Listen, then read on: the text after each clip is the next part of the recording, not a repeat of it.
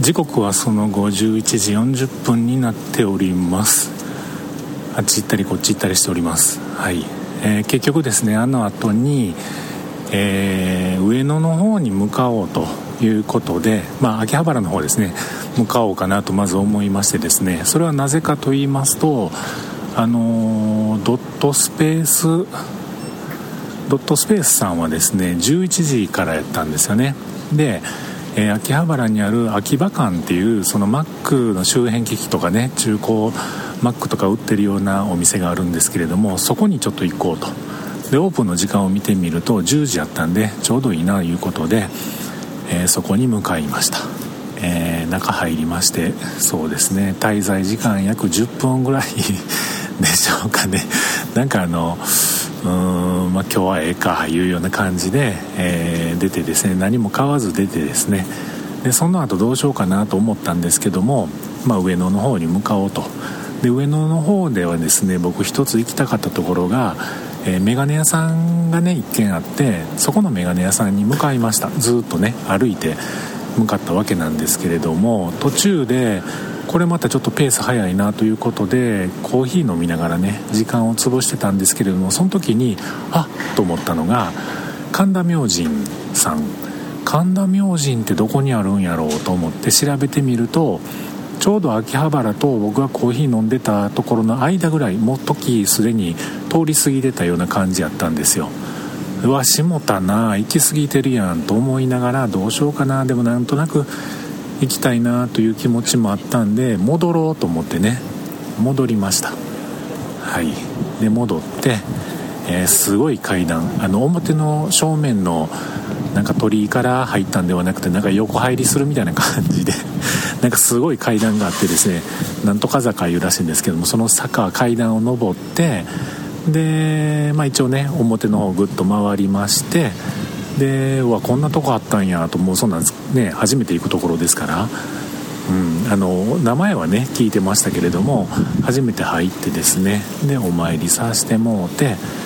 なんかあの商売繁盛のあの神さんもいはるいうことで、えー、その商売繁盛のお札的なものも買わしてもらったりとか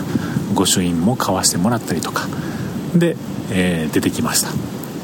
で出てきてですねまた秋葉原近いわけですよ。でさっきまで閉まってた店ちょっと入りたかったなと思ってた店久しぶりに入りたいなと思ってた店が開いてますんでちょっと1軒だけ寄ろうと思ってね入ったお店が、えー、知る人ぞ知るなのかどうなのかなんですけれどもビープというねお店です。BEEP ビープ。でこのビープというお店はその昔のですね1980年代にえー、マイコンブームというのがありましてですね僕が初めてコンピューターを買ってもらった時ぐらいの古いコンピューターとか当時の雑誌とかねソフトとか、まあ、その辺のものとかあとは当時世の中にはゲームセンターっていうのがありましたけどもそのゲームセンターで動いていたゲームの基盤とかねそういったものが売られているとてもレアなお店なんですけれどもそこに行きました。滞在時間約10分。結局そんなもんなんですよ、えー、しっかり見たいなというところではあるんですけど見たところで あの買うものがあるないじゃないけれども、まあ、結局ですね。でもね1つ買いました。今日今回ビープさんで初めて1つねえー、ものを買いましたよ。途中あの当時の雑誌のねマイコンベーシックマガジンとかもこう手に取って1冊買っとこうかなと思ったんですけれども当時の雑誌がですねもう今3000円ぐらいするんですよね。でもまあまああの当時の状況のものをそのまま読めるっていうのはちょっと魅力やな。一冊買おうかななんて思ったんですけれども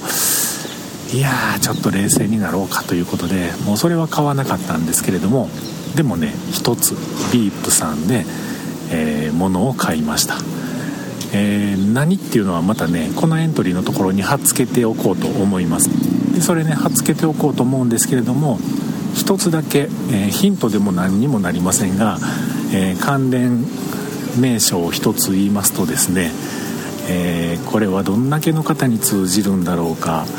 トランキライザーガン。通じますかね。トランキライザーガン。まあ麻酔銃麻酔銃っていう意味合いなのかと思うんですけれども当時のね僕らが中学生ぐらいの時にあったゲームセンターにあったゲームですよ。トランキライザーガン関係のある商品を買いました。またあのブログのところ、えー、ログ1103のエントリーのところに上げときますのでまたよかったら見てください。ということで、えー、今また秋葉原の端っこまで歩いてきましたけれどもちょっとメガネ屋さんにね行きたいと思います。